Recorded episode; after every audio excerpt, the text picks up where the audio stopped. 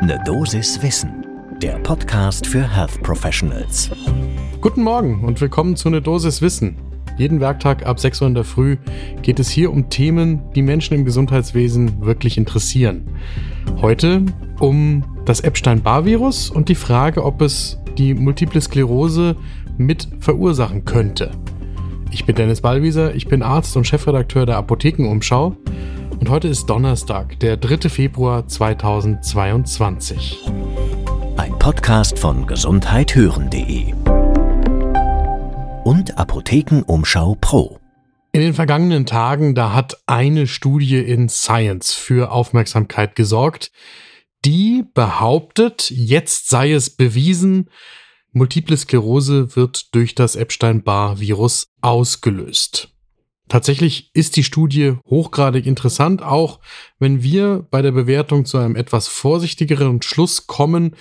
Es gibt starke Hinweise, dass Epstein-Barr bei der multiplen Sklerose eine Rolle spielt. Eine klar belegte Ursache-Wirkungsbeziehung ist die Studie trotzdem noch nicht aus unserer Sicht.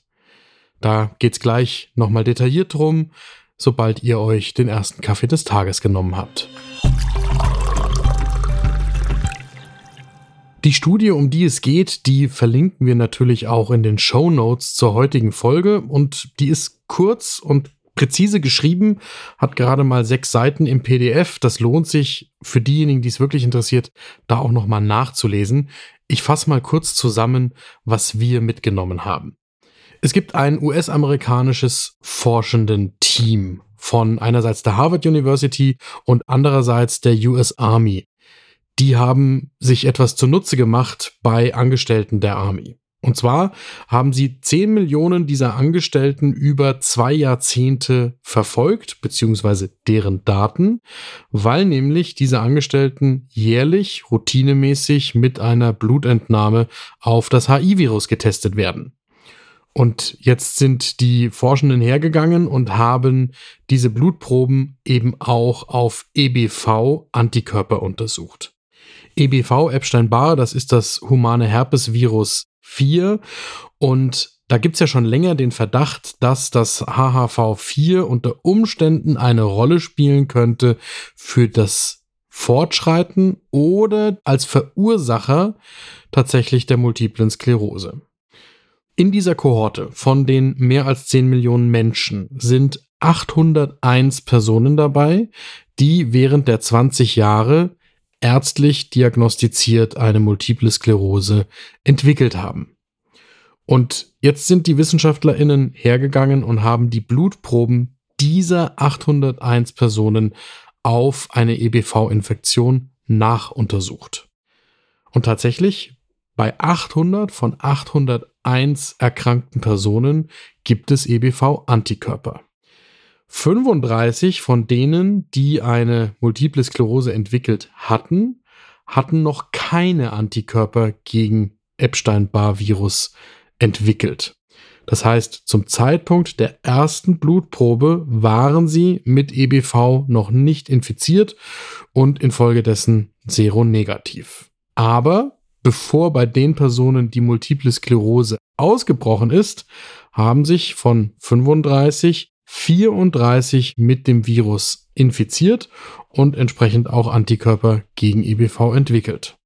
Das heißt, wenn man diese 35 Fälle eben noch mit hinzurechnet, die vorher noch seronegativ waren, dann bleibt am Ende tatsächlich nur noch eine Person übrig, die multiple Sklerose entwickelt und diagnostiziert bekommen hat und nach wie vor EBV seronegativ ist.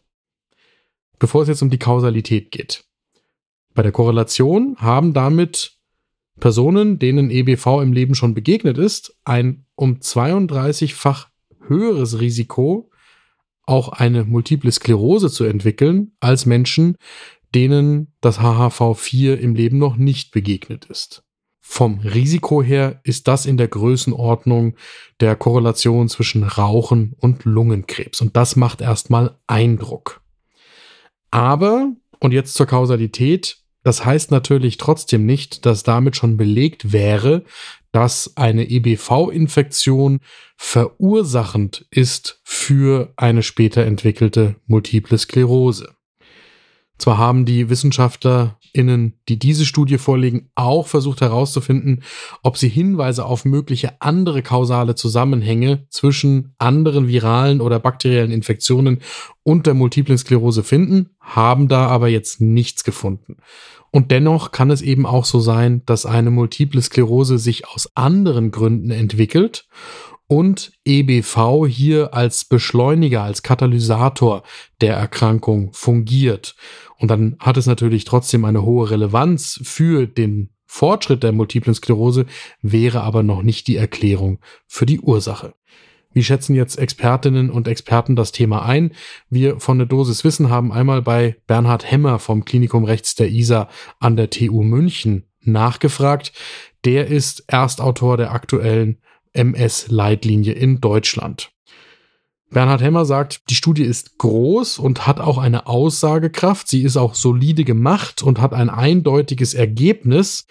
Und Hemmer sagt auch, dass die Tatsache, dass erst nach der Infektion und dem Auftreten von EBV-Antikörpern es einen Anstieg von MS-Biomarkern für Schäden im Gehirn gibt, dass das tatsächlich dafür spricht, dass der Krankheitsprozess für die multiple Sklerose erst mit der Infektion durch EBV eingesetzt hat.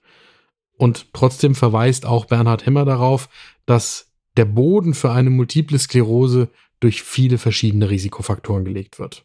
Also zum einen gibt es da mehrere Dutzend immunologisch relevante Gene, die mit der MS assoziiert sind. Dann kommen Risikofaktoren wie zum Beispiel das Rauchen, ein Vitamin D-Mangel, deutliches Übergewicht im späten Kindes- bzw. frühen Erwachsenenalter oder die Schichtarbeit bzw. also ein gestörter Tag-Nacht-Rhythmus mit als Risikofaktoren dazu. Und deswegen, das sagt auch wieder Bernhard Hemmer, wird es den einen Auslöser der MS nicht geben. Das wird auch Epstein-Barr nicht sein. Und einen Kritikpunkt, auf den auch Hemmer hinweist, den möchte ich auch nochmal erwähnen.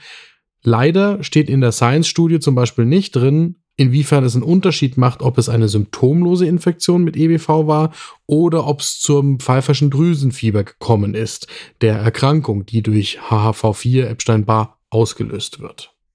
Denn bekannt ist, dass eine symptomatische Mononukleose, also das pfeifersche Drüsenfieber, das Risiko für einen Multiple Sklerose-Ausbruch zusätzlich erhöht. So, an diese Science-Studie, da schließen sich jetzt sofort sehr viele sehr praktische Fragen an. Also sofort aufgeworfen wurde, ob denn eine Impfung gegen EBV dann nicht sinnvoll sei, um Multiple Sklerose zu verhindern. Da gibt es geteilte Meinungen. Auf der einen Seite sagen WissenschaftlerInnen bereits, ja, natürlich wäre das sinnvoll, um selbst wenn da möglicherweise nur etwas kommt, das Fortschreiten oder das Entstehen von MS zu verhindern. Auf der anderen Seite mahnen andere WissenschaftlerInnen, momentan sei ja sogar noch unklar, ob eine solche Impfung dann überhaupt einen Effekt auf Fortschreiten oder Entwicklung einer multiplen Sklerose versprechen würde. Das heißt, da steckt erstmal noch Forschungsbedarf drin. Immerhin hat Moderna jetzt bereits angekündigt, sich um das Thema kümmern zu wollen. Und ganz praktisch gefragt, hat denn diese Studie in Science jetzt irgendwelche Auswirkungen, zum Beispiel auf die Leitlinien? Da sagt Bernhard Hemmer ganz klar, nein, hat sie nicht. Im Moment bleibt für Menschen, die eine MS-Diagnose bekommen haben, erst einmal alles so wie gewohnt. Und da geht es weniger um die Frage, was hat denn die Erkrankung ausgelöst, als vielmehr um die Frage, mit welchen Antikörpern zum Beispiel kann man möglichst effektiv und mit möglichst wenigen Nebenwirkungen gegen das Fortschreiten der Erkrankung vorgehen. Das war eine Dosis Wissen für heute. Morgen früh ab 6 Uhr gibt es überall dort, wo ihr Podcasts hört, die nächste Folge. Ein Podcast von gesundheithören.de und Apothekenumschau Pro.